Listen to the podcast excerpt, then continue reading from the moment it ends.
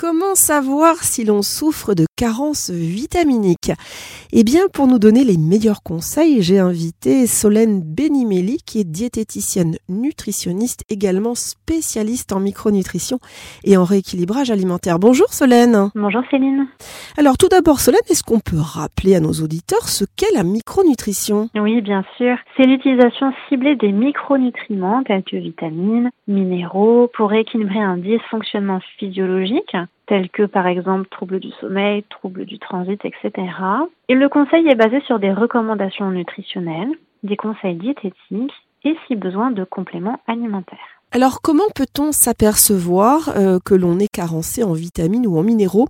Est-ce qu'il y a des symptômes plus ou moins récurrents euh, qui peuvent nous mettre la puce à l'oreille? Le premier symptôme serait une fatigue qui devient chronique et inexpliquée. Cela peut être aussi, je le disais, donc des troubles du sommeil qui s'installent de façon chronique. En fait, dès que la chronicité prend place, c'est qu'il y a sûrement une carence. Ensuite, il y a des symptômes qui sont gênants et douloureux, comme des douleurs articulaires qui vont laisser penser à de l'arthrose, ou euh, des plaques d'eczéma qui vont laisser penser à un excès de stress, donc à une carence en sérotonine, aussi une baisse d'immunité, donc une carence en zinc. Il y a aussi un symptôme très connu qui est la prise de poids exponentielle et inexpliquée qui suscite euh, une carence en iode. Y a-t-il un lien entre absorption, assimilation et équilibre intestinal ou trouble de l'équilibre intestinal? Alors oui, tout à fait. L'intestin a pour fonction de dégrader notre bol alimentaire de façon à permettre l'absorption des bons nutriments, soit leur passage dans le sang, et en même temps de transformer les nutriments sous la forme moléculaire dont nos cellules, dont nos organes ont besoin pour fonctionner. C'est ça ce que l'on appelle l'assimilation. Un intestin qui a une paroi abîmée, donc poreuse et une flore intestinale déséquilibrée, va voir son rôle d'absorption, assimilation altéré et autrement dit, les, nutriments, les micronutriments de notre alimentation ne vont pas correctement entrer à l'intérieur de notre corps pour nourrir nos organes, c'est ce qui va créer des carences. Et à contrario, certains déchets que l'intestin est censé éliminer vont eux entrer dans notre corps et créer des inflammations. Alors Solène, on sait que les végétariens souffrent euh, parfois de carence en vitamine B12, qui est une vitamine qui est apportée surtout par la consommation de viande, des viandes rouges. Euh, que faire pour les supplémenter, ces personnes, sans passer par la casse protéine animale? Alors en effet, la vitamine B12, elle est présente dans les sources alimentaires d'origine animale uniquement. Bon, il y en a aussi dans le jaune d'œuf, dans le fromage, mais c'est une vitamine qui sait se stocker. Donc, seuls les végétaliens qui ne consomment aucun produit d'origine animale peuvent se trouver carencés s'ils ne font pas une cure euh, de vitamine B12 au moins une fois par an. Et il existe des compléments alimentaires végétaux. La B12 est alors issue de la fermentation de micro-organismes végétaux. Et c'est d'ailleurs cette même vitamine B12 qui est utilisée pour la supplémentation des animaux euh, en élevage. Hein. Alors il faut savoir que le magnésium est un minéral euh, que le corps ne fabrique pas. Euh, et pourtant, il est indispensable à son bon fonctionnement.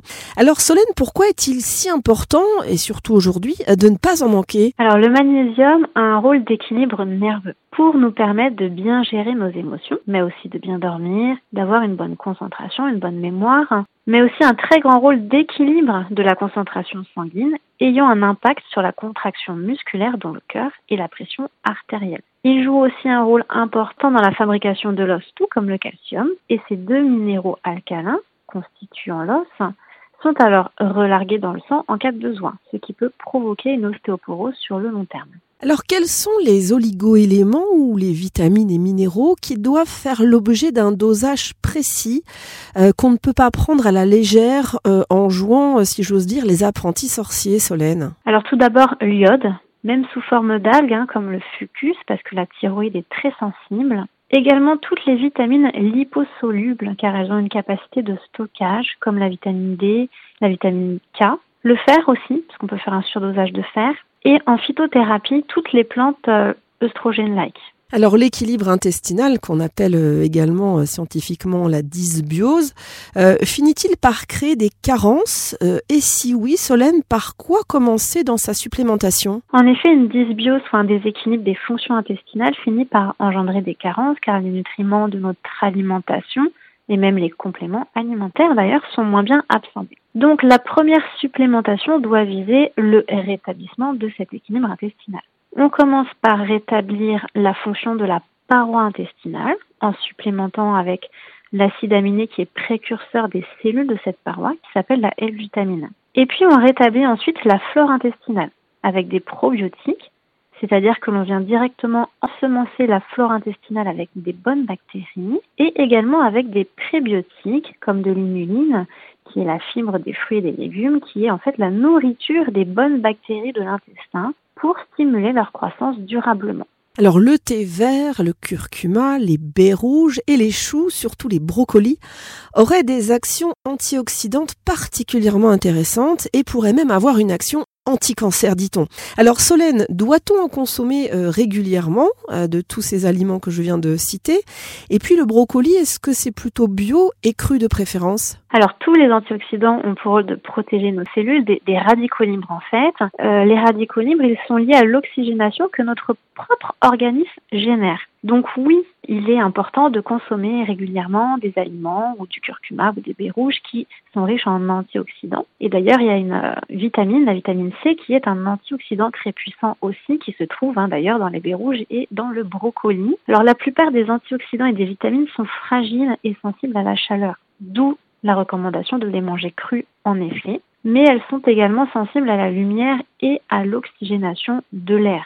Donc un brocoli cru, euh, laissé à l'air libre sur un étalage, perd déjà beaucoup de vitamines et d'antioxydants avant sa consommation. Donc c'est important d'avoir une alimentation variée avec des fruits et des légumes chaque jour et une valeur sûre euh, d'une source de vitamine C ce sont les agrumes car leur peau épaisse protège la vitamine C de ses agressions extérieures. Est-ce qu'il y a des oligoéléments, des vitamines ou des minéraux euh, que certains organismes ne métabolisent pas, c'est-à-dire plus simplement en fait qu'on ne fixe pas hein, ces, euh, ces, vitamines et oligoéléments Et si c'est le cas, euh, lesquels par exemple, Solène? Alors pour être absorbés, la, plupart des micronutriments ont besoin d'être au moins deux. Par exemple, le fer a besoin de vitamine C ou de cuivre aussi, et le calcium a besoin de vitamine D. Donc c'est pour cela qu'en micronutrition, euh, je ne travaille qu'avec des complexes et rarement des unitaires. Si une ou plusieurs carences euh, sont avérées et que l'un de vos clients ou l'une de vos clientes démarre une cure de supplément ou de compléments alimentaires, combien de temps peut durer ce rééquilibrage Solène, même si c'est variable évidemment d'une personne à une autre?